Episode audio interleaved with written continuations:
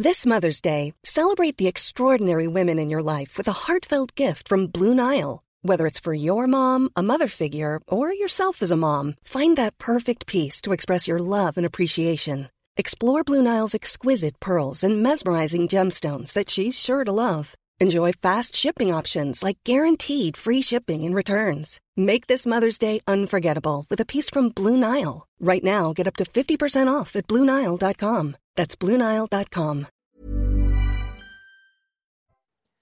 Bonjour à tous, bienvenue dans les belles figures de l'histoire. On connaît surtout les moines chartreux par le produit de leur abbaye, la fameuse liqueur de chartreuse, dont le secret de fabrication d'ailleurs est bien gardé et depuis des siècles.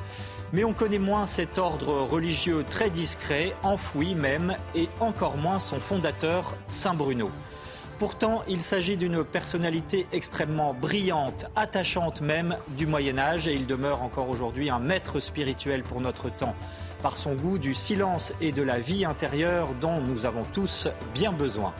Nous partons donc à la découverte du fondateur de la Grande Chartreuse et de ses secrets bien protégés avec le père Jean-François Thomas, jésuite. Bonjour mon père. Bonjour Émeric. Vous êtes l'auteur, je le signale, de Méditation quotidienne publiée chez Via Romana et puis de Véronique Jacquier, journaliste. Bonjour Véronique. Bonjour à tous. Je précise aussi que cette émission est en partenariat avec l'hebdomadaire France catholique. Alors, La Grande Chartreuse, pour les cinéphiles et le grand public, ça évoque un film, Le Grand Silence, sorti en 2005, un documentaire sur la vie de ces moines chartreux, réalisé par Philippe Groning. Ce sont des images magnifiques, mais pour bien comprendre quel est le mystère de la vocation des moines chartreux, rien ne vaut d'aller à la source chez ces religieux eux-mêmes qui ont produit des petits films. Regardez ce reportage qui en est issu avec Éloi Rochebrune et les images de Marc Janson.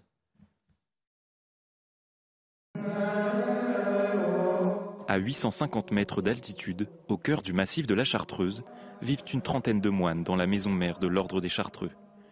Ermites, ils se sont retirés du monde. Ils passent une grande partie de la journée seuls dans leurs cellules et dans le silence pour prier et étudier les textes sacrés.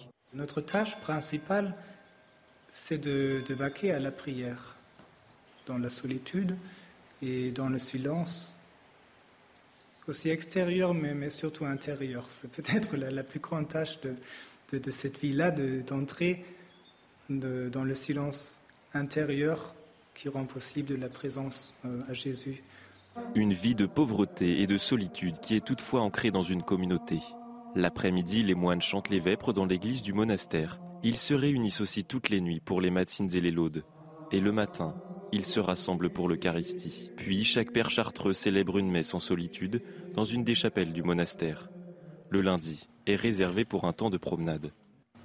Tous les lundis, nous sortons, nous marchons ensemble pendant l'après-midi, euh, pendant 4 heures de marche, et, nous marchons deux par deux, ce qui fait que nous pouvons avoir des, discussions euh, avec des confrères et parfois très profondes. C'est un moment très fort et qui fait grandir beaucoup la communion. Ça. De retour dans le silence, les moines vivent un cœur à cœur avec le Christ. J'ai fait l'expérience que cette présence du, du, Christ et cette intimité qui, qui, est rendue possible par la vie en chartreuse et, et qui, qui, a besoin de ces renoncements pour une plus grande liberté intérieure, euh, et récompense mille fois tout ce qu'on a quitté. 450 chartreuses et chartreuses vivent aujourd'hui cette vocation radicale, une consécration totale et absolue à Dieu.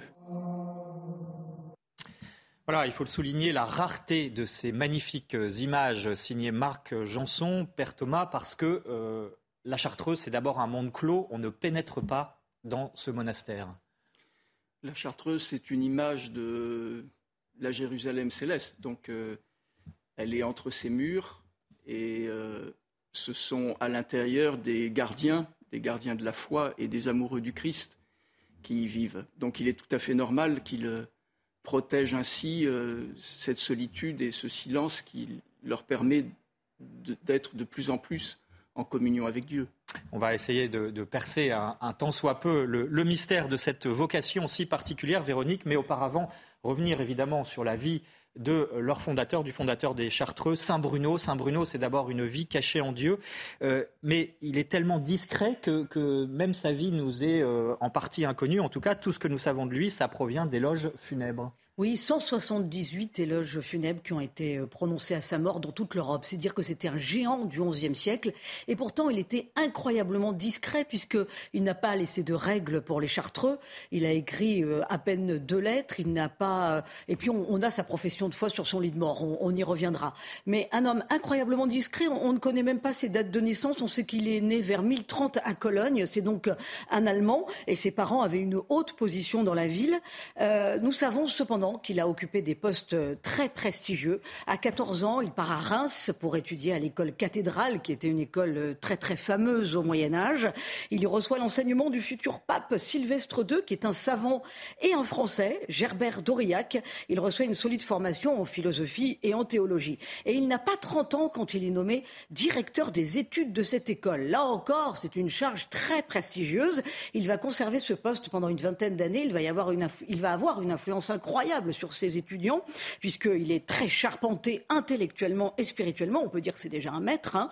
Euh, mais euh, l'église de Reims connaît des turbulences. L'évêque est suspecté d'avoir trafiqué son élection, de voler des biens ecclésiastiques. Et Bruno mène la fronde contre cet évêque cupide. Et quand ce dernier est chassé de son siège, qui mieux que Bruno pour le remplacer, euh, il refuse. Il refuse. Il ne veut pas de cette charge ecclésiastique. Il est travaillé par un appel intérieur déjà à vivre dans la solitude. Sa brillante carrière ne le comble pas et c'est ainsi qu'il va renoncer aux honneurs, à la richesse, puisque je vous le disais, ses parents euh, étaient aisés, euh, pour se donner les moyens de n'être qu'à Dieu. Alors, Père Thomas, euh, on voit un futur saint en prise avec un homme d'église qui n'est pas saint du tout. Quel est le contexte de l'époque? L'Église n'a jamais connu vraiment d'époque paisible. Donc, le, le XIe siècle et le XIIe siècle euh, malgré d'immenses richesses spirituelles et théologiques, est également une époque où, euh, au sein de l'Église, existe beaucoup de corruption. Et ce sera d'ailleurs euh, le sujet de la réforme grégorienne, en partie, de lutter contre cette corruption. Le nicolaïsme, c'est-à-dire les prêtres qui vivaient en concubinage, qui avaient des enfants, et qui, à leur mort, léguaient les biens de leur paroisse euh, à leur famille, et puis la simonie, euh, donc l'utilisation des sacrements pour se faire de l'argent. Et c'est le problème d'ailleurs euh, auquel Bruno va être confronté à Reims. L'archevêque de Reims de l'époque pratiquait la simonie à grande échelle. La simonie, c'est la vente de biens ecclésiastiques ou d'honneurs au sein de l'Église. Au sein de l'Église. Et donc, évidemment, c'est tout à fait répréhensible et tout à fait condamné par l'Église. Donc le pape Grégoire VII s'attaquera à, ces deux problèmes, entre autres. Et donc l'archevêque de Reims, euh, lorsque Saint Bruno va se rendre compte de la situation, euh, va demander l'appui du pape, et il aura l'appui du pape, parce qu'il va être démis de ses fonctions par le chapitre des chanoines, dont fait partie euh, Saint Bruno, mais le pape va le rétablir. Il y aura ensuite un, concile régional, un synode régional, qui va de nouveau le démettre de ses, fonctions et de nouveau le pape va le remettre sur son trône épiscopal. Donc c'est une longue histoire et tout de même, euh, à la fin, le pape reconnaîtra que l'archevêque de Reims est tout à fait condamnable et il sera même excommunié. Donc euh, Saint Bruno, lorsqu'il est à Reims, lorsqu'il est chanoine et lorsqu'il est professeur de théologie, euh, est confronté à cette situation de l'Église. Et pourtant, dans le même temps, c'est une période extraordinaire spirituellement. C'est une période de grande foi. Euh, il y a un bouillonnement, il y a euh, parce que euh, on dit Bruno a apporté une réforme à l'Église. Mais il n'est pas le seul. Mais il n'est pas le seul. Il n'est pas le seul. Il y a d'autres réformateurs. ce sera l'époque, par exemple, de la réforme de Cîteaux. L'ordre de Saint Benoît est déjà âgé et euh, connaît quelques dérives. Donc il a besoin d'être euh, réformé. Et puis c'est la période où euh, l'Église tout entière pense d'abord au salut des âmes. Quel est le salut? Que faire pour son salut? Donc c'est une Église qui insiste beaucoup sur le jugement. C'est l'époque de l'art roman. Pensez à tous les tympans des grandes églises et des cathédrales de cette époque, dont la scène principale euh, représente le jugement dernier. Donc, comment atteindre le paradis? Quel est le rôle du purgatoire? Comment éviter l'enfer? Donc, c'est vraiment une époque euh, de foi vive, avec en plus une population qui est très jeune et une population qui est en pleine croissance en Europe. Donc pour l'Église, c'est un âge d'or, mais en même temps, hélas, dans le clergé, comme la plupart du temps, eh bien, il y a des tâches qui sont euh, présentes. Donc un mélange de péché et de grâce, de foi et de corruption, mais on a l'impression finalement que l'histoire de l'Église, on dit, euh, elle, est toujours en train de se réformer, et, on voit bien aujourd'hui que cette exigence de réforme, elle, est présente euh, à notre époque. Donc finalement, comment est-ce que ça se passe Comment est-ce que la, la grâce travaille les cœurs pour que cette exigence de réforme puisse advenir?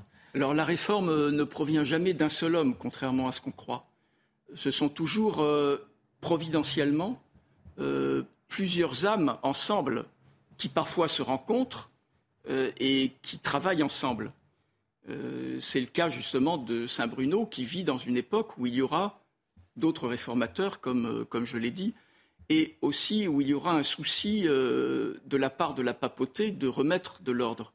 Vous avez parlé, Véronique, de l'enseignement de Bruno, admirable, à l'école de Reims, à l'école cathédrale de Reims. Parmi ses élèves, il y a le futur pape Urbain II, sur lequel, évidemment, ensuite, euh, il va s'appuyer, et le pape va s'appuyer aussi sur Bruno pour euh, mettre en place les réformes qui sont nécessaires.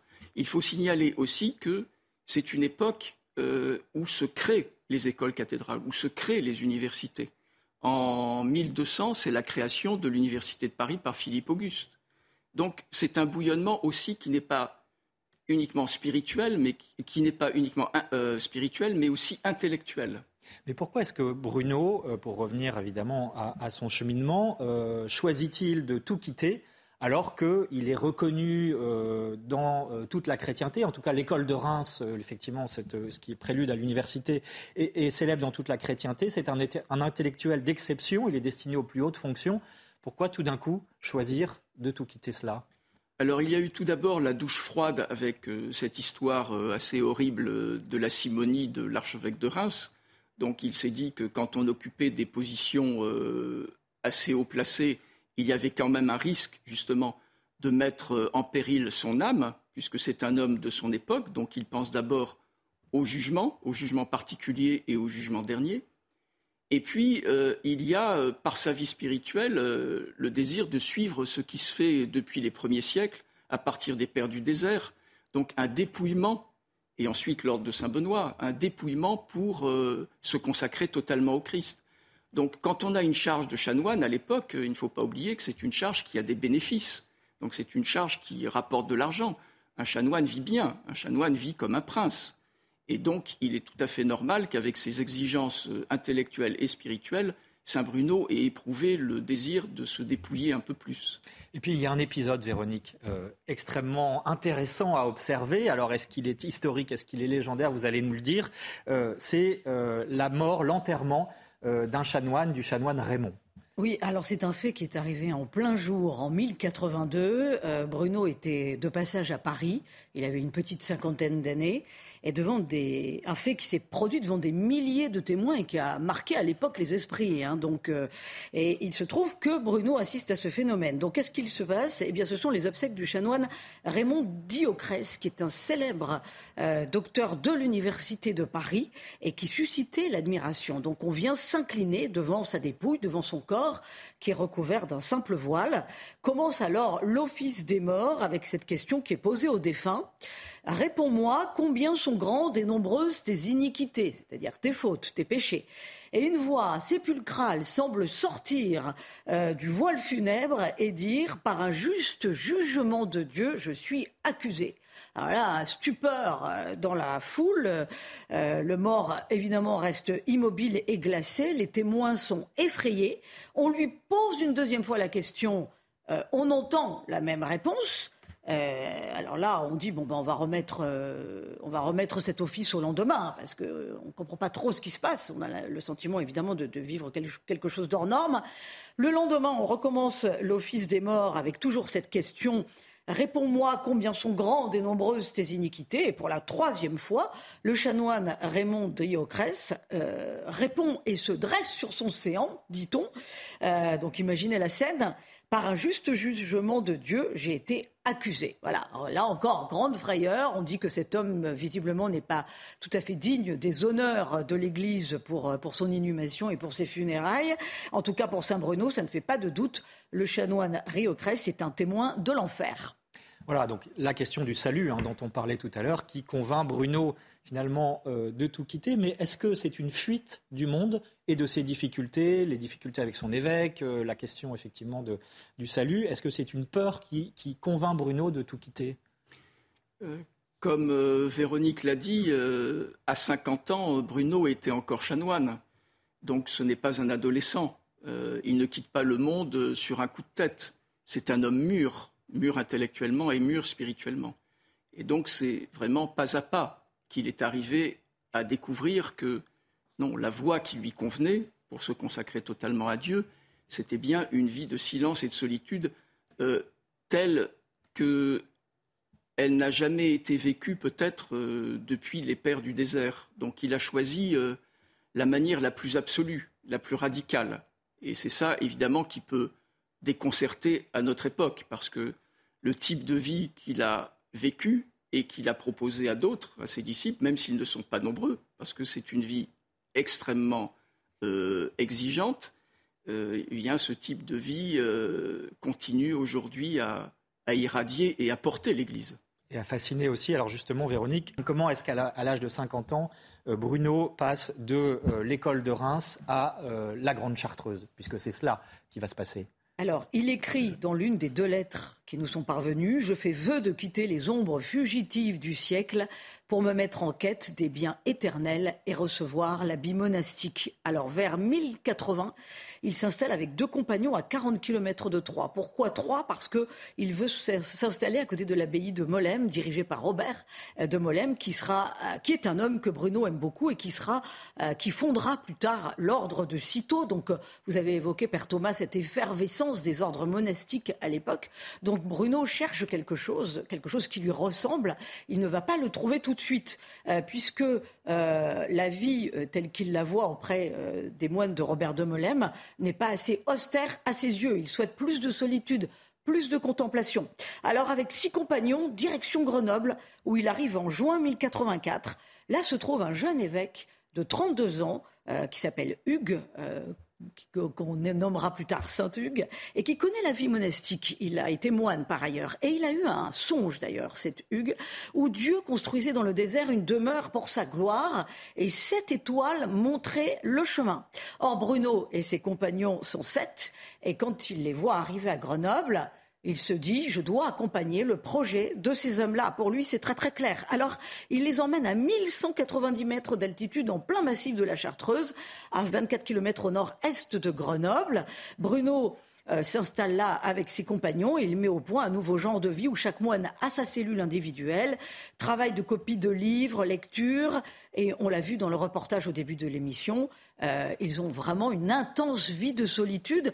Père Thomas, est-ce que finalement il fait revivre en Occident, vous avez commencé un petit peu à l'évoquer, un type de vie monastique assez semblable à ceux des pères du désert des premiers siècles du christianisme? Est-ce que c'est ça qui ressemblait à ce que Bruno voulait? Ou est-ce qu'il y a quelque chose en plus?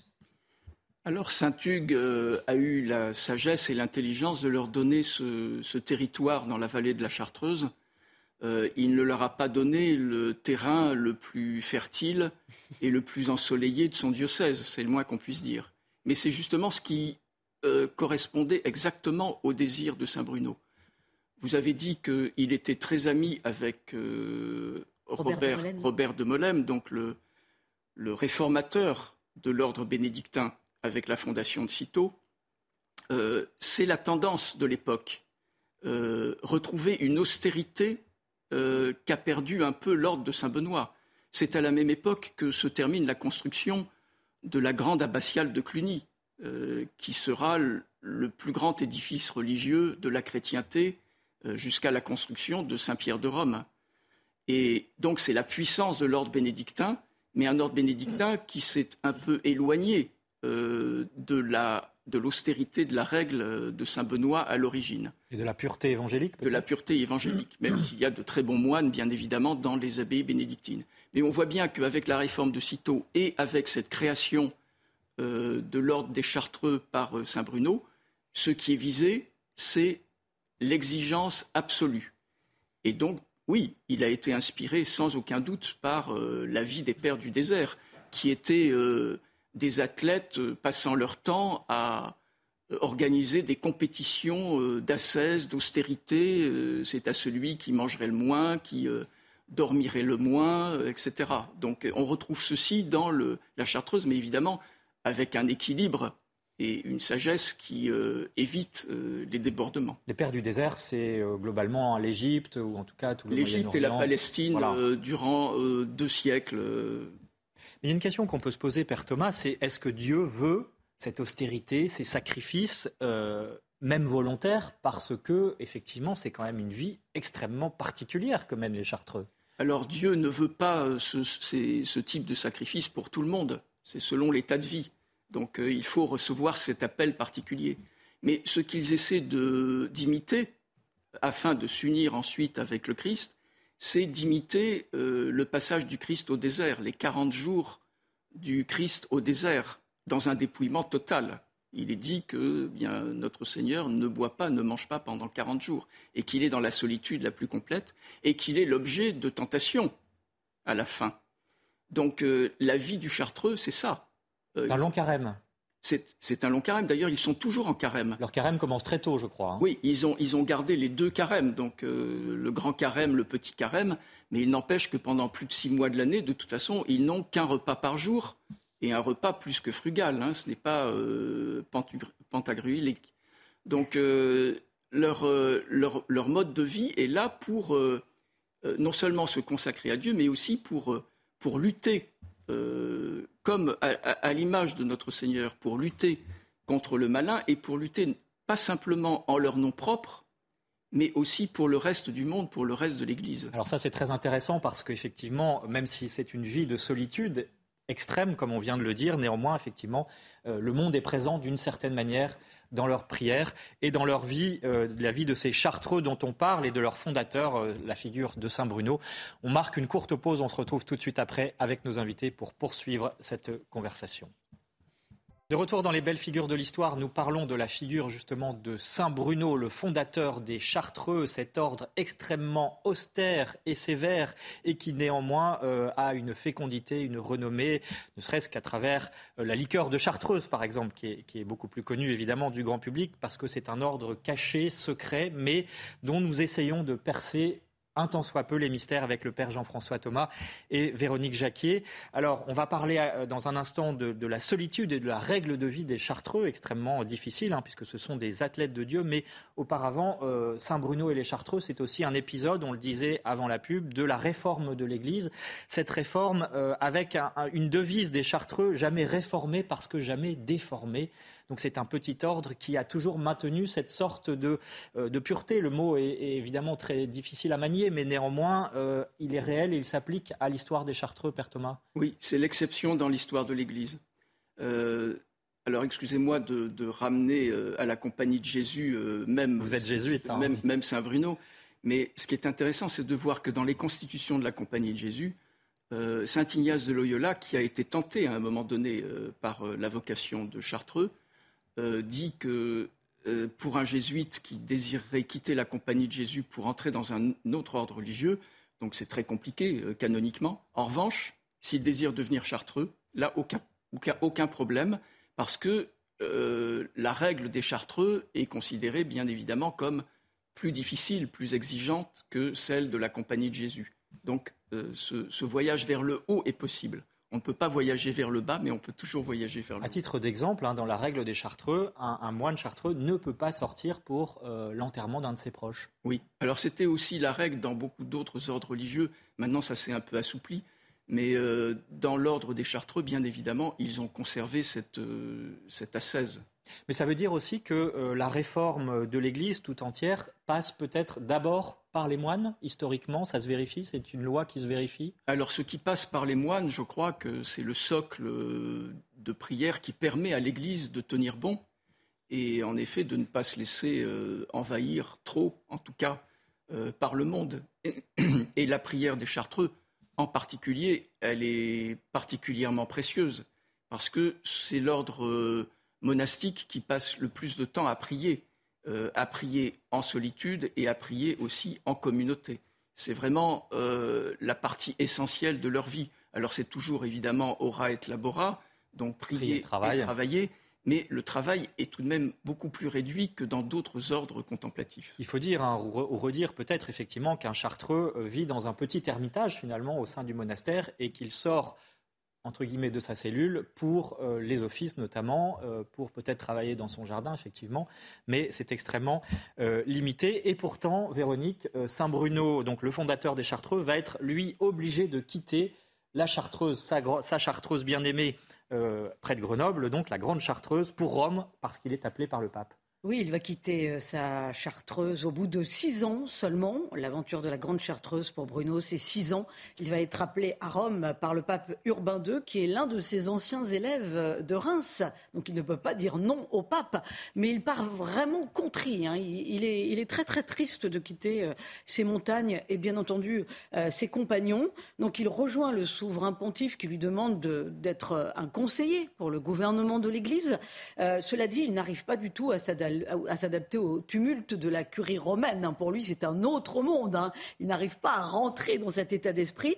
Alors, euh, il demande au pape de, trouver une solution. Il refuse de devenir évêque. Alors, avec l'accord du pape, il part en Calabre, tout au sud de la botte italienne pour euh, vivre, là encore, une nouvelle vie de solitude et de contemplation. Alors, ce n'est pas aussi parfait euh, que la Grande Chartreuse. Hein. Il ne va pas être dans un environnement euh, aussi clos, aussi sévère, au top, top, top, hein, comme vous le dites, Père Thomas. il est toujours, en tout cas, resté en lien avec les Chartreux du Dauphiné. Il leur écrivait des lettres. Il restait quelque part la, figure tutélaire, hein, bien entendu, des Chartreux. Alors, il établit un second monastère et il passe en Calabre une petite quinzaine d'années, dans la solitude, en ayant emmené avec lui euh, quand même une trentaine de compagnons. Alors attention, tout en chérissant la vie contemplative. C'est pour ça que je vous dis que ce n'est pas aussi parfait que la Grande Chartreuse dans le Dauphiné. Euh, il est capable d'une amitié forte avec le comte Roger, euh, qui est le duc des deux Siciles et qui est son protecteur pour la fondation euh, de ce deuxième monastère en Calabre. Et il l'aide dans le conseil, il l'aide aussi dans la prière, parce que c'est une époque incroyablement mouvementée, puisque ce comte Roger a quand même fort à faire quand il s'agit de batailler contre les Sarrasins Hein, là encore, c'est un siècle euh, avec beaucoup de défis. Euh, Bruno meurt en 1101 le 6 octobre, à l'âge de 61, 71 ans, pardon, sans être jamais revenu en France. Ses frères envoyèrent une lettre dans toute l'Europe pour annoncer aux églises et aux couvents la mort de Bruno, euh, car toute l'Europe avait conscience de sa haute dimension intellectuelle et spirituelle. Et c'est ce que je vous disais au début de l'émission. Il y a eu 178 éloges funèbres. Imaginez dans les couvents, dans les églises, en Angleterre, en France, en Italie. On célèbre la mémoire de Bruno. À l'époque, il n'y avait pas Internet, il n'y avait pas les portables, il n'y avait pas les ordinateurs. Et sur son lit de mort, que fait-il pour dire cette immense figure spirituelle? Il convoque ses compagnons. Il passe en revue les étapes de sa vie depuis l'enfance. Il rappelle les événements remarquables en lien avec son temps. Il dit son credo, le credo, en, insistant euh, sur sa foi en le sacrement de l'Eucharistie et en sa foi en la vie éternelle. Il sera enseveli euh, en Calabre euh, au sein du monastère qui s'appelle Sainte-Marie de la Tour.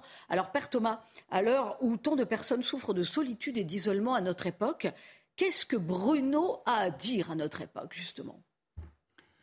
Euh, vous avez employé les termes euh, solitude et isolement. Euh, ce sont deux termes qui ne sont pas semblables. les Chartreux épousent la solitude, ils n'épousent pas l'isolement. Ils ne sont pas isolés du reste de la création. notre époque, en revanche, souffre à la fois de la présence de l'isolement et de l'absence de solitude. La plupart des gens sont en fait écrasés par cette contradiction on peut être euh, totalement isolé euh, dans les grandes villes, par exemple une, ville comme Paris, et en même temps euh, manquer cruellement de cette solitude qui est nécessaire pour se retrouver non pas face à soi, parce que ce n'est pas le christianisme, on ne, se, regarde pas soi-même, et pour se retrouver face à Dieu. On a besoin de solitude et on a besoin de silence. Quand on n'a pas de solitude, on n'a pas de silence. C'est ce que disait Pascal, tout le malheur du monde vient qu'on ne sait pas rester dans sa chambre pendant, pendant longtemps. Exactement. Et je voulais simplement ajouter une chose en ce qui concerne la seconde période donc, de, la, vie monastique de, Bruno lorsqu'il est le conseiller du pape Urbain II. Euh, c'est une époque, en effet, euh, comme vous l'avez dit, euh, qui est également très bouleversée politiquement par l'attaque incessante de l'islam contre l'Europe. Et Urbain II sera le pape qui va prêcher la croisade à Clermont-Ferrand en 1095, je crois. Et il le fait dans le but, bien évidemment, de délivrer les lieux saints en Terre sainte, mais aussi de, venir en aide aux chrétiens, d'Orient euh, qui sont euh, persécutés euh, par, les musulmans au Proche-Orient. Mais pourquoi est-ce que le pape fait venir Saint Bruno à Rome dans un premier temps, effectivement, où il n'est pas tellement dans son élément hein. On parlait du tumulte de la curie romaine, bon, qui existe aussi aujourd'hui, hein, comme hier.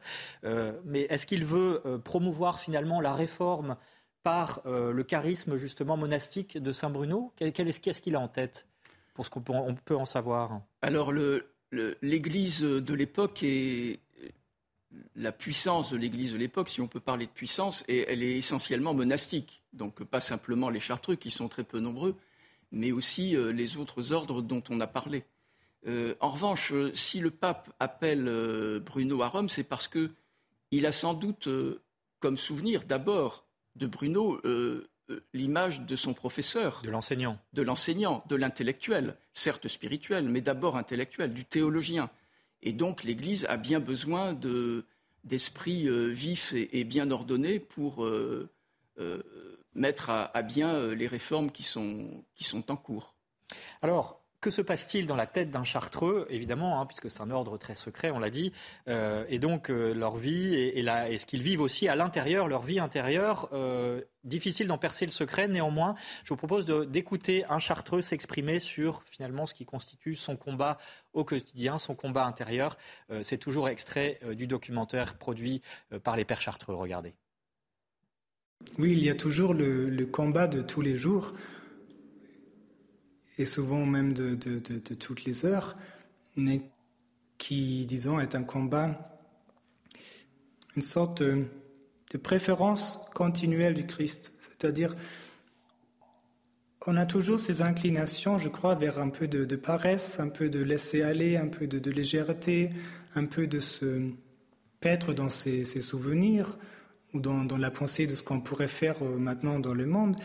Et je crois que ce, combat, entre guillemets, c'est de préférer à chaque instant à ces choses qui se, présentent euh, cette attention à la relation à Jésus qui se, qui se vit euh, uniquement dans, dans, le présent.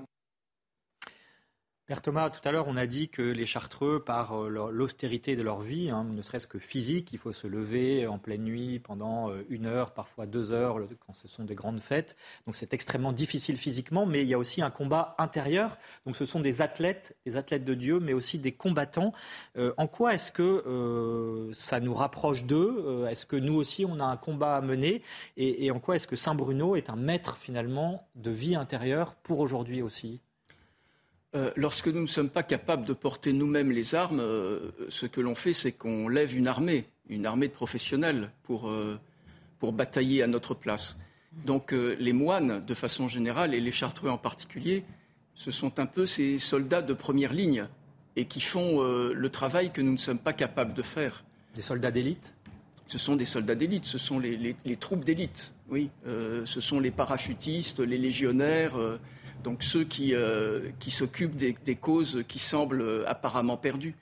Et euh, dans leur solitude, dans cette extrême solitude que vous avez soulignée, ils sont bien en lien avec toute la création.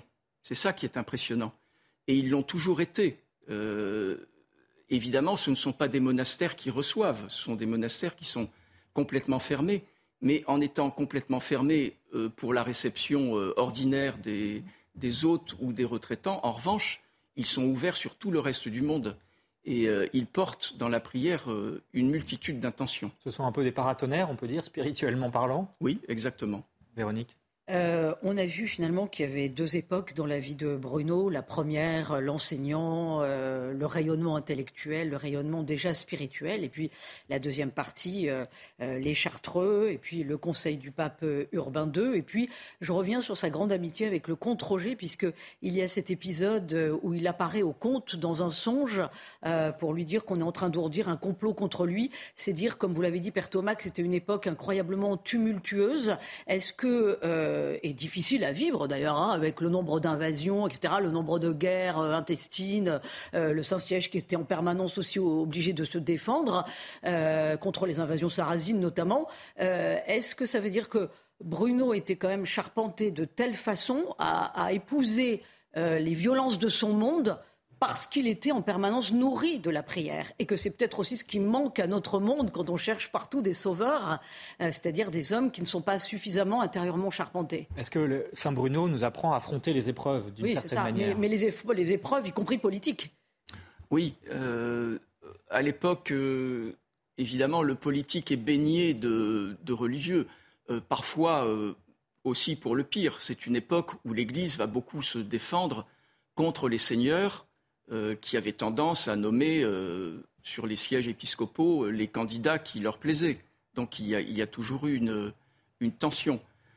quoi qu'il en soit, Bruno, c'est un homme, on le présente évidemment toujours comme l'homme de la contemplation parce que c'est le fondateur des Chartreux, mais c'est aussi un homme d'action et il n'y a pas de contradiction entre les deux. bien des fondateurs d'ordres religieux, par la suite, uniront toujours l'action et la contemplation. On trouve ça chez les dominicains, on trouve ça aussi chez les jésuites. Euh, c'est par la contemplation d'abord qu'on peut ensuite agir efficacement. Efficacement, ça ne veut pas dire efficacement euh, humainement parlant, mais efficacement pour le règne de Dieu.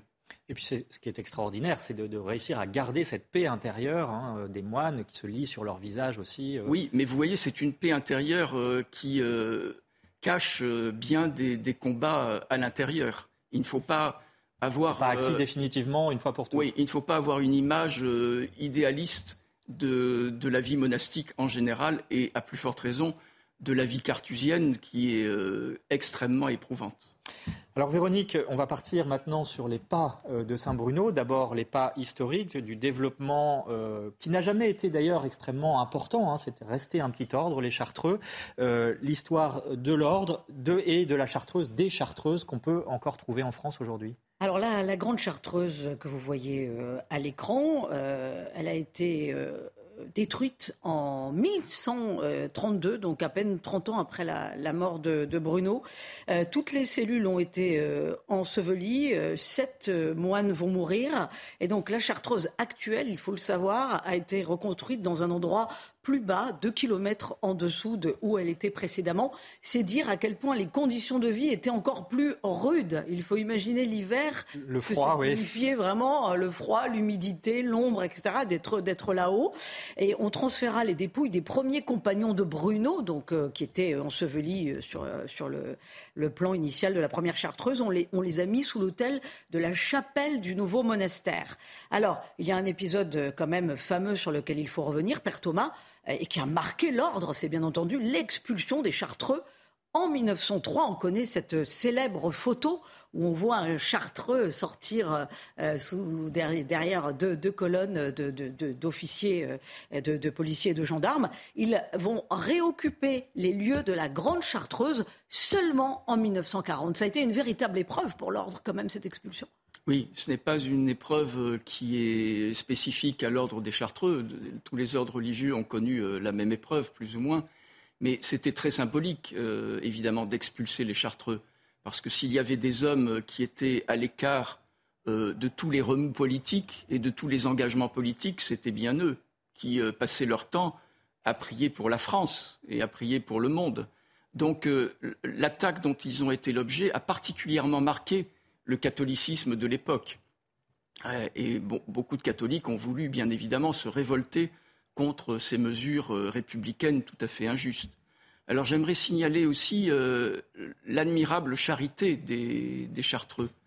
Euh, parce des œuvres dans le, monde entier. oui, qui, soutiennent des œuvres dans le monde entier. Et notamment, euh, il y a un écrivain très célèbre français qui était Léon Blois, qui vivait de mendicité, et donc euh, qui essayait de taper euh, tous ses amis, et qui critiquait ensuite ceux qui ne lui donnaient pas suffisamment, et qui critiquait aussi ô combien le clergé, parfois à juste raison. Mais en revanche, il a toujours eu une très grande admiration, un très grand attachement pour la Grande Chartreuse, où il allait régulièrement. Parce qu'à l'époque, grâce à ses yeux. Oui, parce qu'à l'époque, on pouvait être reçu. Et euh, les, Chartreux l'ont toujours aidé financièrement euh, énormément.